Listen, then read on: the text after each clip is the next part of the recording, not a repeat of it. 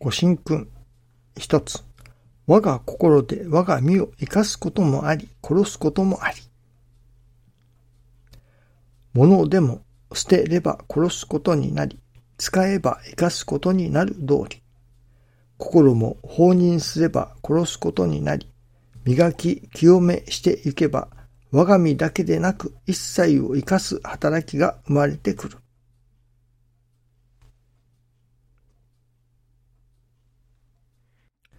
一切を生かす働きが生まれてくると。では、その一切を生かす働きが生まれてくるような心とは、どういう心だろうか。どういう心になれば、一切を生かすような働きとなってくるのだろうか。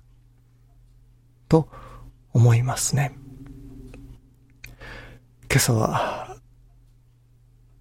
大変微妙なところのお話になりますけれども、まあ、また異論があるかもしれませんね。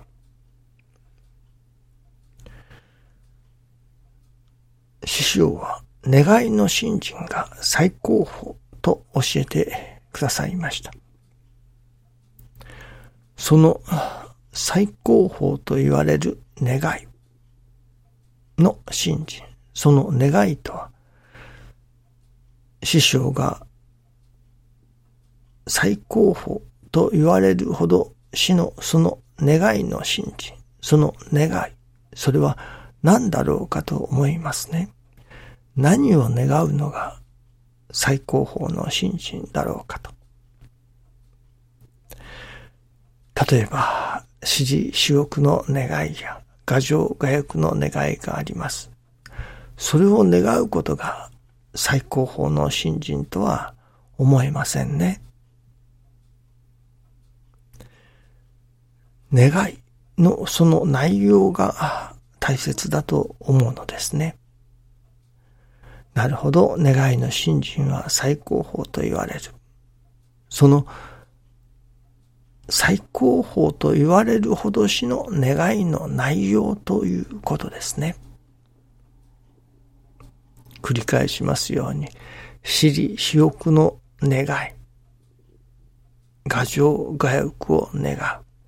そのことが最高峰と言われる信心ではないと思いますね。なるほど、願うことには違いないけれども、ただ私利私欲の願いでそれが最高峰だとは思えませんね。師匠が教えてくださる願い、最高峰と言われる願いとは何だろうかと思います。これは人によってそれぞれいただきようはあると思うのですけれども、今私がいただきますところ、思うところの最高峰と思われる願い、それは何かというと、それはやはり師匠の願いが成就することを願う心だと今の私は思います。いや、思っていますね。そこに至るまでには、やはり神様の願いを願いとすることだと。神様の心を心とすると言われます。ですから、神様の願いを願いとする。まあ、その前に、私の、いや、私にかけられた願い、神様の私にかけられた願いが成就しますように。という、そこから始まりますね。まずは、その前には、やはり画像画欲の願いがありますけれども、そこから画像画欲を離れて、私にかけられる神様の願いが成就しますように、という願いがあります。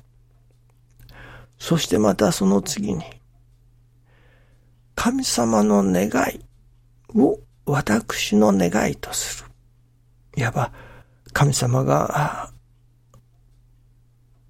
A の方に進みたいと願っておられると思えば、私もやはり A の方に進みたいという神様と同じ願いを持つということですね。その神様の願いを私の願いとする。例えばそれは師匠の願いを願いとするということでも同じでしょうね。師匠が人の助かりを願っておられる。ならば私もその人の助かりを願おう。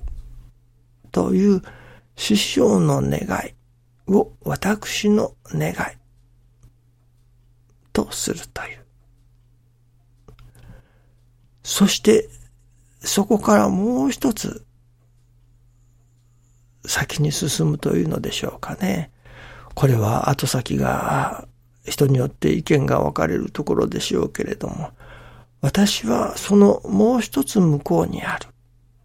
それが、いわば、私の願いというものが全くなくなる。そしてただひたすらに師匠の願いが成就することを願う。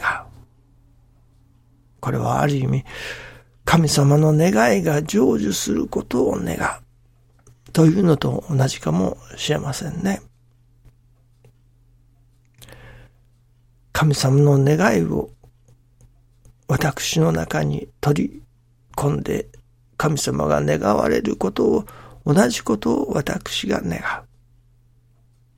というところからもう一歩進むとその私の願いというものが、神様の願いを私の願いとするというその願いがなくなる。そして、ただ、ただ神様の願いが成就すること、そのためのお役に立たせていただきたいと願う願い。これはもう私が亡くなった願いではないかと思いますね。神様の願いを我が願いとするとか、師匠の願いを我が願いとするというところには、まだ我が願いというものがありますね。いわば、我が残っているわけです。しかし、師匠の願いが成就しますように、と願う信心には、これはもう我がないのです。我が入る余地がないというのか。もうただただ師匠の願いが成就しますように、そのためのお役に立たせてください。これが今の私にとっては最高峰の願いではなかろうかと思わせていただいています。願いの信心が最高峰と言われる。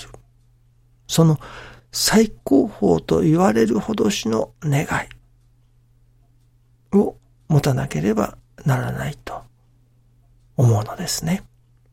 それが今の私には師匠の願いが成就しますようにという願いであり、その師匠の願いが成就するためのお役に立たせてください。という願い。これが今の私にとっての最高峰の願いだと思わせていただいています。どうぞよろしくお願いいたします。ありがとうございます。